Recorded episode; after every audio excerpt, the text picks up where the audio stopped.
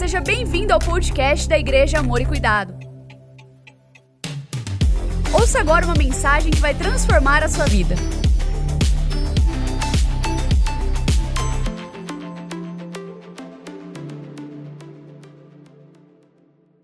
Queridos, nós estamos em uma série de mensagens, as palavras da cruz, e estamos em nossa quaresma, nosso tempo de preparação para a Páscoa. Inclusive, estamos nesta quaresma declarando um jejum parcial ao Senhor. Hoje nós estamos no último dia do jejum de carne vermelha e amanhã começaremos o jejum de café, uma semana sem café. E eu tenho certeza que todas as vezes que dá aquela vontade de comermos daquilo que estamos jejuando, nos privando naquela semana, é uma oportunidade que temos de nos lembrarmos de todos os propósitos pelos quais estamos clamando, orando e nos derramando diante de Deus, sabendo, convictos de que o Senhor está ouvindo, respondendo.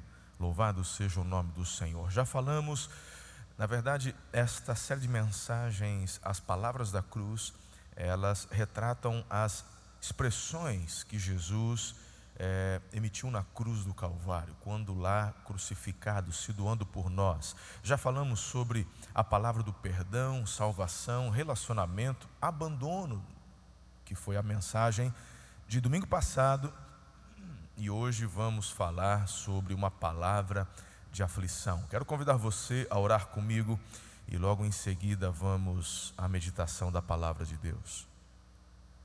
Senhor, muito obrigado por mais este domingo, mais esta oportunidade. Bom estarmos juntos, Senhor, conectados com os irmãos, mesmo sabendo que por breve tempo, impedidos estamos de nos abraçarmos, de estarmos reunidos presencialmente, mas em espírito estamos cultuando e adorando ao Senhor.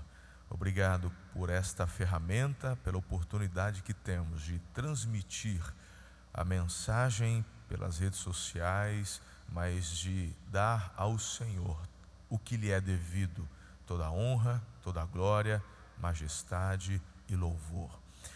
Amado Espírito Santo, eu oro para que o Senhor nos conduza, oro pela palavra de conhecimento, pela palavra profética, sejam todas elas manifestadas agora através desta mensagem trazendo alento, conforto a todos aqueles que estão nos assistindo e ouvindo e promovendo também, Senhor, como já declarei, adoração ao nome do Pai. Senhor, esconda-me atrás da cruz de Cristo, importa que Ele cresça, que eu diminua. É a oração que faço com fé, em nome de Jesus. Amém. Uma palavra de aflição em João 19, 28, enxergamos a quinta expressão de Jesus na cruz. Mais tarde, sabendo então que tudo estava concluído para que a Escritura se cumprisse, Jesus disse: Tenho sede. Tenho sede. Quando alguém expressa a sede, já está de fato aqui caracterizada a aflição. Se tem algo que incomoda, é a fome, é a sede. Que momento de aflição, de angústia e dor, porque em se tratando da experiência de Jesus aqui, era algo muito mais profundo do que simplesmente você e eu, durante o dia, falarmos: tenho sede. Aqui estava envolvido a morte, estava envolvido o sofrimento, estava envolvido o abandono, porque Jesus, ao tomar os nossos pecados sobre si, o Senhor se vira e há ali a separação momentânea por conta deste momento, então tem muita coisa envolvida, e quando ele diz tenho sede, é a expressão dessa dor, dessa angústia Uau, Jesus disse algo aparentemente simples para nós seres humanos, simples quando temos a água ao alcance. Não é simples para a mesma pessoa que diz que tem sede e está num deserto sem água. Mas aqui é interessante pensarmos que a água da vida teve sede. Jesus como fonte da água viva. Acabamos de ouvir. Se você prestou atenção durante toda a adoração, você foi conduzido a celebrar aquele que é a fonte, ou então, através destas canções, a expressão de que, de que queremos mergulhar eh, nestas águas que é o Senhor. Toda adoração hoje nos trouxe para este momento da ministração da palavra. Queridos, após a tortura que sofreu, do intenso sangramento e também de ter ficado exposto ali na cruz, pendurado por horas, ele, Jesus provavelmente estava terrivelmente desidratado e ele expressa: Tenho sede, tenho sede. E essa frase é uma das frases com a, com, com a que mais nos identificamos por conta da nossa natureza humana. Todos nós sabemos o que é passar por aflições humanas, fome, doença, injúria, dor, medo, decepções, frustrações, pandemias, entre outras dores físicas e emocionais.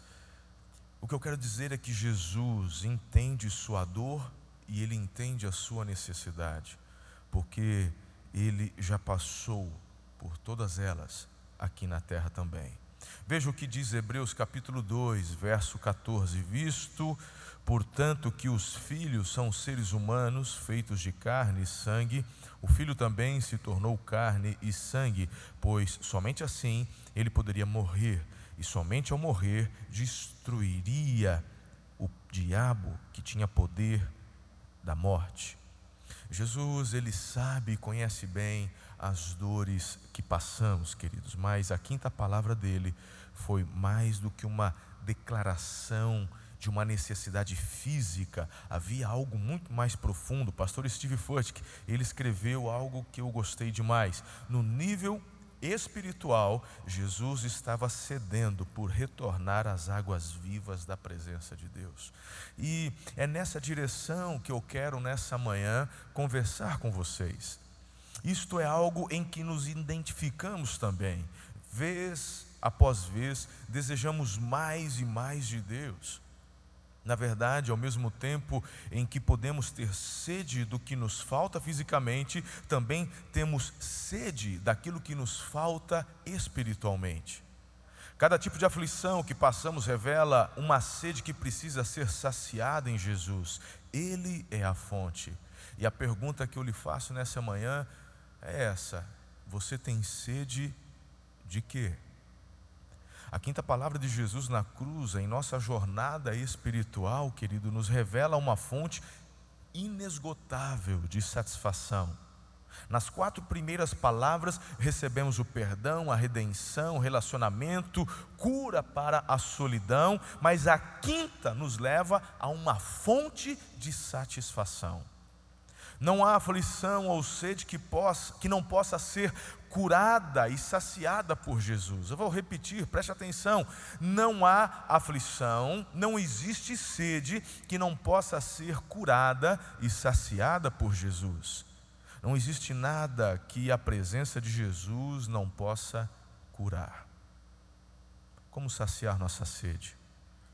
Sabe, eu queria que você refletisse, pensasse comigo sobre essa questão da sede.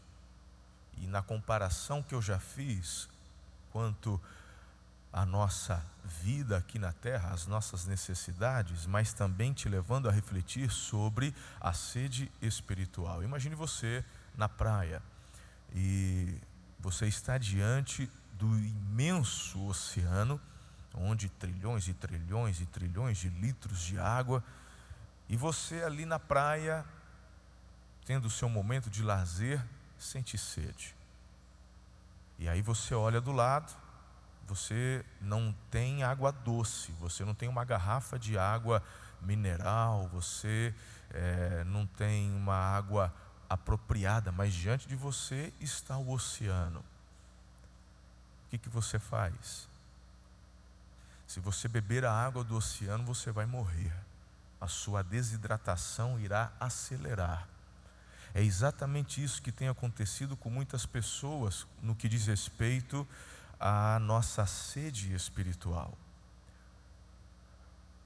O mundo representa esse mar. e estamos expostos a este mundo, navegamos neste mundo, e a sede é inerente tanto a sede física quanto a sede espiritual, porque queira você ou não, fomos criados à imagem de Deus e para o louvor da glória de Deus. Há um dispositivo dentro de cada ser humano que o leva a adorar. Você e eu fomos criados para adorarmos a Deus. Quando você não adora a Deus, você sentirá uma sede espiritual, ou seja, uma necessidade de expressar isso. A grande questão é: as pessoas estão tentando matar a sede, buscando em fontes erradas. Tentar matar a sede bebendo água salgada vai te matar. Aqui está o grande X da questão, e é sobre isso que eu quero conversar com vocês de forma objetiva, breve nessa manhã. Queridos, é tentador beber água salgada, mas você não pode fazer isso. Não pode. Se você quer experimentar a presença de Deus em meio à dor da aflição, você, em primeiro lugar, tem que entender o propósito da sua sede. Como assim, pastor? Tem a ver com o que eu acabei de dizer há pouco, sobre esse dispositivo que o próprio Deus colocou em você, que o leva a adorar. Queridos, é impressionante. A pessoa pode se declarar ateia, ela pode dizer: Eu não acredito em Deus, mas você vai ser levado a acreditar em alguma coisa. As pessoas, eu não acredito em nada, eu acredito na ciência. Acabou de declarar uma grande contradição. Não, senhor, porque a ciência prova. A ciência prova algumas coisas, outras ela tem teorias. Não, porque a ciência já provou, já provou a evolução. Tolinho, a ciência não prova a evolução, tanto que é teoria da evolução. Se houvesse qualquer tipo de comprovação científica, seria lei da evolução, como a lei da termodinâmica, como a lei da gravidade, coisas que a ciência consegue provar. O que você tem com relação à evolução é uma teoria, então, se você se diz crente ou adepto à evolução, você, meu irmão, tem que exercer a mesma fé na evolução que eu exerço no meu Deus é fé. Agora, não é estranho, porque você foi criado para crer. E através da sua crença, da sua fé, é levado a adorar. A grande questão é que as pessoas estão bebendo água salgada para matar a sede da sua vontade de adorar ou direcionamento da adoração. Entenda o propósito desta sede. Perceba, eu quero te chamar a atenção ao versículo 29 em questão aqui, por conta da expressão de Jesus na cruz, em João 19. Vamos ler o 28 também. Mais tarde, sabendo então que tudo estava concluído, para que a Escritura se cumprisse, Jesus disse: Tenho sede. Estava ali uma vasilha cheia de vinagre. Então embebedaram uma esponja nela, colocaram a esponja na ponta de um caniço de sopo e a ergueram até os lábios de Jesus. Entenda que enquanto a crucificação parecia ser algo feito contra Jesus, na verdade foi algo que ele escolheu fazer. É uma expressão assim forte, mas é a verdade ele estava cumprindo cada detalhe das profecias em sua morte. Um pouco antes dessa frase, outro detalhe havia sido cumprido, perceba, verso 24: Não a rasguemos, disseram uns aos outros, vamos decidir por sorteio quem ficará com ela. Isso aconteceu para que se cumprisse a escritura que diz: Dividiram as minhas roupas entre si e tiraram sortes pelas minhas vestes. Foi o que os soldados fizeram. Cada detalhe, cada palavra, cada expressão, cada gesto, tudo que foi feito na cruz tinha o objetivo de cumprir os detalhes das profecias no Antigo Testamento. E esse detalhe agora também se cumprindo onde ele declara da sede e também do vinagre. Perceba, Salmo 69, verso 21. Em vez disso, põe veneno em minha comida, oferecem vinagre para matar minha sede. Um salmo messiânico. E Jesus, no detalhe da vírgula, ele cumpre todas as Escrituras. Perceba que os soldados eles colocam vinagre num ensopo, num caniço com um ensopo na ponta, e você se lembra de algo? Você se lembra de quando a Páscoa começou? A passagem, a expressão, o início da libertação do povo no Egito. Você se lembra da praga quando os primogênitos morreram? O anjo da morte passa mas o livramento já havia sido decretado para o povo que, crendo, obedeceu às instruções. E a instrução era: você precisa aspergir sangue nos umbrais, e isso era feito com um caniço um ensopo na ponta. Perceba aqui, querido, cada detalhe sendo obedecido, cumprido, é algo tão interessante o sangue nos umbrais das portas, para que o anjo não ferisse os primogênitos dos filhos de Israel. Então, Páscoa significa passagem. Jesus celebrou a Páscoa e se tornou o Cordeiro de Deus que tira o pecado do mundo. Jesus hoje é a nossa Páscoa. Assim como o povo judeu foi liberto da escravidão do Egito, nós, queridos, somos libertos da escravidão, do pecado, através da morte e ressurreição do Cordeiro de Deus. Nada acontece por acaso, nada sai do controle e soberania de Deus, nada pega Deus de surpresa. Por favor, querido irmão, filho espiritual, amigo que nos assiste, por favor, eu não sei o que é que tem atormentado você durante essa pandemia, tentado tirar você da tua centralidade. Imagine o coração dos discípulos, não apenas dos apóstolos. Imagine o coração dos discípulos de Jesus, que eram aos milhares. Imagine esse povo todo assistindo à crucificação. Imagine você, Jesus, sendo açoitado, o meu Senhor, aquele que realizara tantos sinais e maravilhas, tantos milagres, agora crucificado. Jesus na cruz dizendo: Por que me abandonaste? Imagine a aflição dos que estão assistindo. Agora em seguida, imagine eles ouvindo Jesus pedindo água, tenho sede. Qual que é a primeira reação em nossa humanidade? Meu Deus, aquele que ressuscitou Lázaro, aquele que deu vista ao cego, aquele que fez o coxo andar, não consegue saciar a própria sede. Será que cria na pessoa certa? Será que ele de fato é o filho de Deus? Em nossa humanidade, muitas interrogações nos sobrevêm, principalmente em momentos de aflição como este que estamos passando na pandemia global. O erro é você achar que vai saciar a sua sede em fontes salgadas, é buscar no mundo, achando que lá você vai encontrar a resposta para as interrogações e as aflições do seu coração, achando que a ciência tem a resposta, achando que o governo tem a resposta, achando que é vacina que é a solução. Irmão, há um rio, há um rio que flui trono.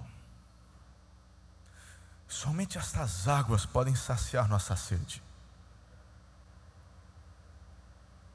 Jesus é a fonte desse rio. Mesmo que num primeiro momento possamos pensar, Jesus está morrendo de sede. Não, ele não está morrendo de sede, ele está se dando, ele se doou, ele entregou a vida dele o que para muitos leigos dava a impressão de uma impossibilidade, na verdade era uma entrega. Muitos olham hoje para a pandemia e têm a mesma tentação de pensar num Deus impossibilitado. Encontramos tantas atrocidades, tantas coisas terríveis acontecendo que achávamos, irmão, que nunca iríamos assistir em nosso país. Estamos assistindo, os vídeos estão na internet para quem quiser ver. Nós temos a tal da audiência de custódia, onde o bandido hoje não pode ser algemado. Se ele é algemado, ele vai diante de um juiz e ele fala: O policial me constrangeu. Ele é liberto, meu irmão. Ele, ele vai embora para casa dando um risado da cara do policial. Mas hoje o trabalhador está sendo preso, tá, ele está apanhando, porque está tentando ganhar o trocado para colocar comida dentro de casa para os filhos não morrer de fome. A gente está assistindo isso hoje. E vem a tentação de acharmos ou pensarmos que Deus, Ele está impossibilitado. não há uma vírgula passe desapercebido do conhecimento de Deus. E essa palavra vai de forma profética para todos aqueles que detêm autoridade. Deus está vendo. Deus está vendo. E eu chamo a existência, a justiça do alto, porque Ele é aquele que vê o sofrimento do que não tem condições. Ele está vendo a injustiça. Nada passa desapercebido. Por um certo tempo, por um certo momento, pode até o homem mau achar que está levando a cabo seus maus desígnios. Rir-se-á dele o Senhor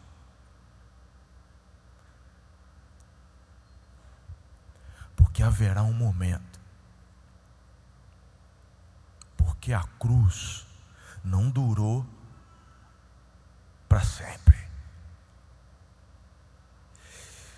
A aparência de que talvez ele estivesse impossibilitado para quem não o conhecia, dando assim uma margem de pensamento para o inferno celebrar, vencemos. Terminou quando a expressão mais poderosa foi declarada: está consumado. Autoridade, seja você policial, municipal, estadual, federal, seja você vereador, prefeito, secretários, seja você governador, seja você presidente, senador, deputado, juiz, promotor, pastor, padre, seja você ministro do STF, seja você médico, preste bem atenção no que eu vou falar para cada um de nós. Vai chegar um momento em que o Rei dos Reis declarará mais uma vez, porque para cada estação há um tempo, e para essa estação de pandemia, logo chegará, está consumado. E quando o rei declarar, está consumado, que tudo aquilo que você e eu fizemos esteja de acordo com o que o rei espera. Do contrário, é para ele que prestarão contas.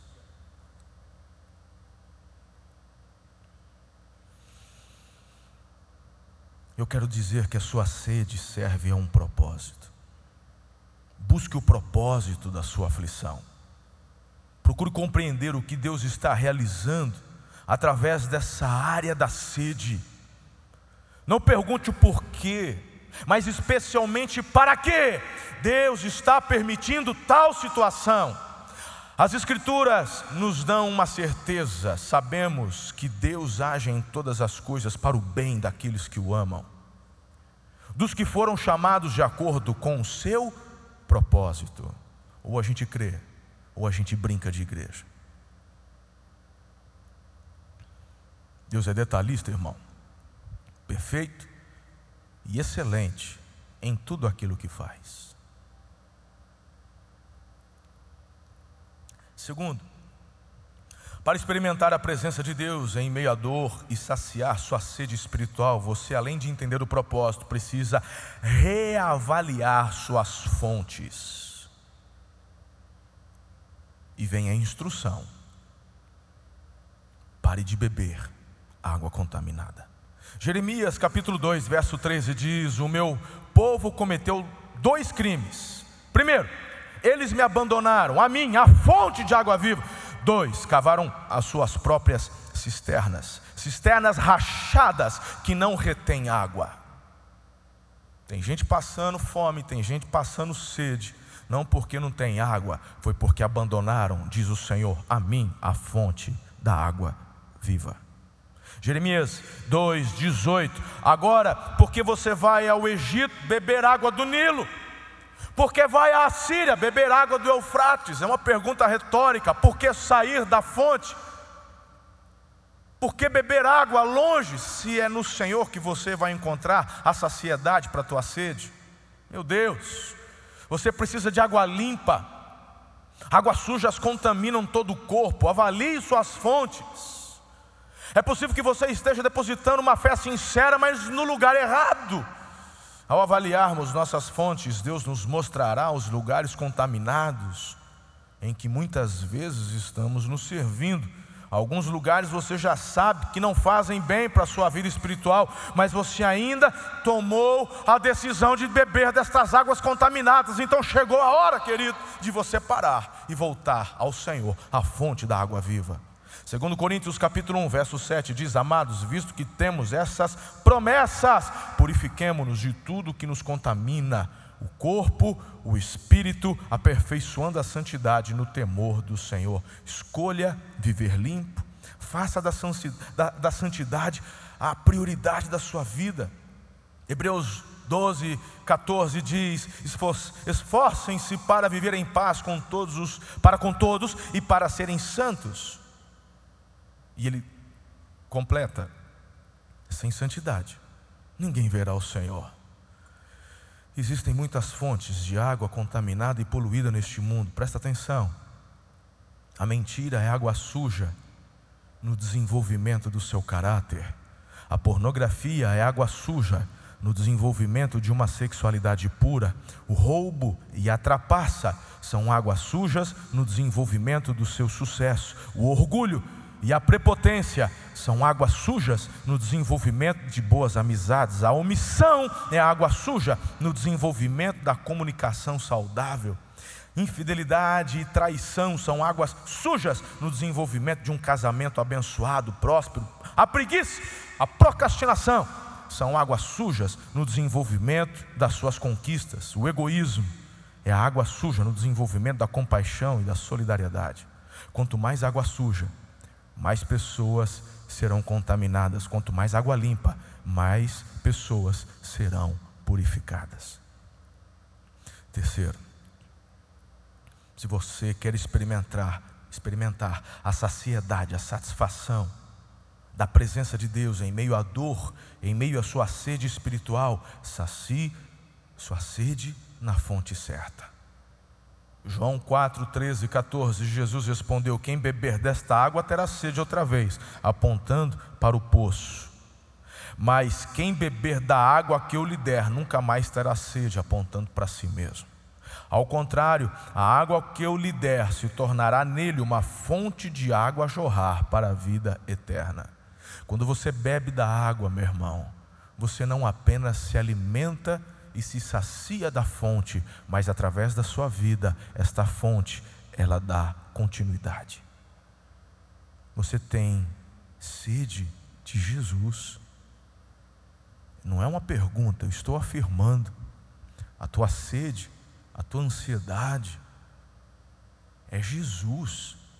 É dele que você precisa para matar esta sede. Ele é a fonte eterna de água viva. Jesus, ele está disponível para fazer jorrar em sua vida hoje esta mesma água. Água pura tem poder para lavar nossos erros, purificar nossos pecados. Meu conselho para você nesta manhã é fazer como aquela mulher samaritana, reconhecer Jesus como essa fonte e declarar, como disse a mulher: Senhor, dê-me dessa água, para que eu não tenha mais sede, nem precise voltar aqui para tirar água. Quanta água pura você tem tomado por dia? Hoje, nessa pandemia, uma das orientações que nós temos para uma vida saudável é não esquecer de beber água, principalmente aqueles que estão contaminados. A água é vida. Mais do que nunca você precisa da ingestão de uma boa água. E é interessante que as pessoas estão se conscientizando, cada vez mais abandonando o refrigerante, abandonando os sucos e bebendo água. E as pessoas hoje estão ficando até mais criteriosas, porque estão agora escolhendo que tipo de água que elas vão tomar. Aqueles que abandonaram o refrigerante vão ficando com o paladar mais aguçado. E aí as pessoas conseguem identificar: essa água é boa. Não, essa água não é tão boa. Essa água é leve, essa água é mais pesada. Quem não tem paladar apurado, quem bebe tranqueira, quem enche a cara de cachaça, quem, meu irmão, não tem uma vida saudável, meu irmão, ele pode beber água de enxurrada, para ele é água. Mas para quem já vive uma vida purificada, ele consegue perceber nos pequenos detalhes a diferença. Muitos estão dizendo: ah, para mim, eu vou na igreja, eu participo da célula, para mim é a mesma coisa. É porque você, além de beber da água, da fonte, você também se contamina com as fontes do esgoto. Abandona o esgoto e você vai perceber cada vez mais a pureza da água que Jesus tem para dar a você.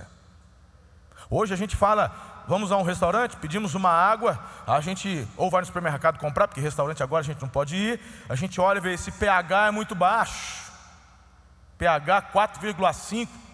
O rótulo pode ser lindo, tem umas embalagens que são maravilhosas, elas são coloridas, tem um prateado, tem detalhe em dourado, mas aí você bate o olho e fala: muito sódio, pH 5 não serve. pH do nosso sangue é 7,2 mais ou menos.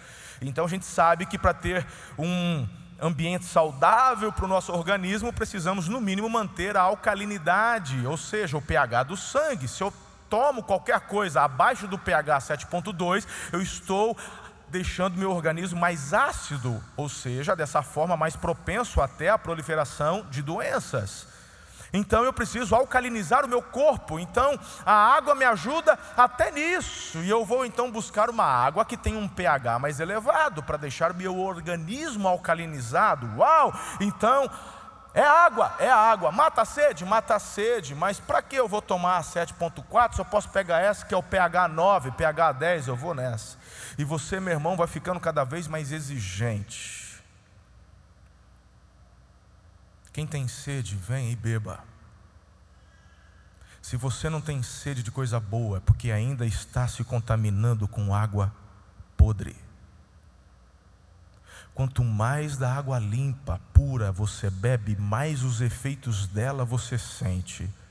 E quanto mais saudável você fica, mais saudável você quer ficar. Sacie sua sede na fonte certa. Com Jesus você nunca mais voltará a ter sede. Existe nele uma satisfação total, eterna. Amados, por fim, você precisa compartilhar a água da vida para saciar os outros também. João 4, 28 a 30 diz: Então, deixando seu cântaro, a mulher voltou à cidade e disse ao povo: Venham ver o homem que me disse tudo que tenho feito. Será que ele não é o Cristo? Então saíram da cidade e foram para onde ele estava. A mulher samaritana não somente reconheceu Jesus como Cristo, ela imediatamente saiu para anunciar ao povo e à sua cidade. Jesus não é uma fonte exclusiva para você, ele é para todos. Faz parte da nossa celebração anunciarmos que a fonte da água da vida está disponível, ela não para de correr. Quando decidimos crer e saciar nossa sede nele, ele nos transforma em um duto espiritual para levar estas, estas águas, ou esta água aos outros. João 4, 14, a parte B diz: A água que eu lhe der se tornará nele uma fonte de água a jorrar para a vida eterna. Sua satisfação em Jesus deve ser compartilhada, querido. Suas aflições curadas servirão para curar outros. Quem sacia é saciado, quem supre é suprido, quem reparte recebe, quem ama é amado, quem perdoa é perdoado. Segundo Coríntios 1, 2, Perdão, 2 Coríntios 1, 3 e 4. Bendito seja o Deus e Pai de nosso Senhor Jesus Cristo, Pai das misericórdias e Deus de toda consolação, que nos consola em todas as nossas tribulações, para que, com a consolação que recebemos de Deus, possamos consolar os que estão passando por tribulações. Jesus disse: Tenho sede tenho sede. Quais são os seus problemas?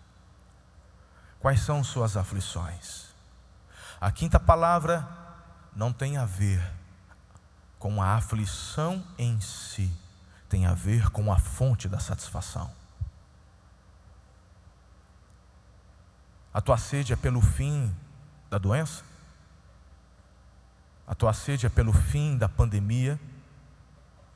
É pela melhora do seu casamento? Tua sede é por um emprego? Você tem sede de respeito? A tua sede é fazer algo relevante, algo que importa?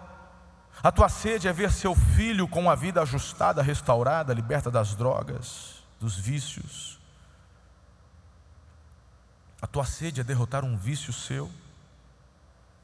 A tua sede é por não sentir mais dor? Jesus lhe convida para a plena satisfação nele.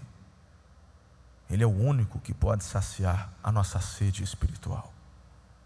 Jesus nos convida hoje a beber da fonte inesgotável do seu amor. Creia nele hoje e receba salvação, vida eterna. João 7,37. Se alguém tem sede, venha a mim e beba. Quem crer em mim, como diz a Escritura, do seu interior fluirão rios de água viva. Pastor Haldeman vai conduzir você agora para um tempo de tomada de decisão. Para você entregar sua vida a Jesus.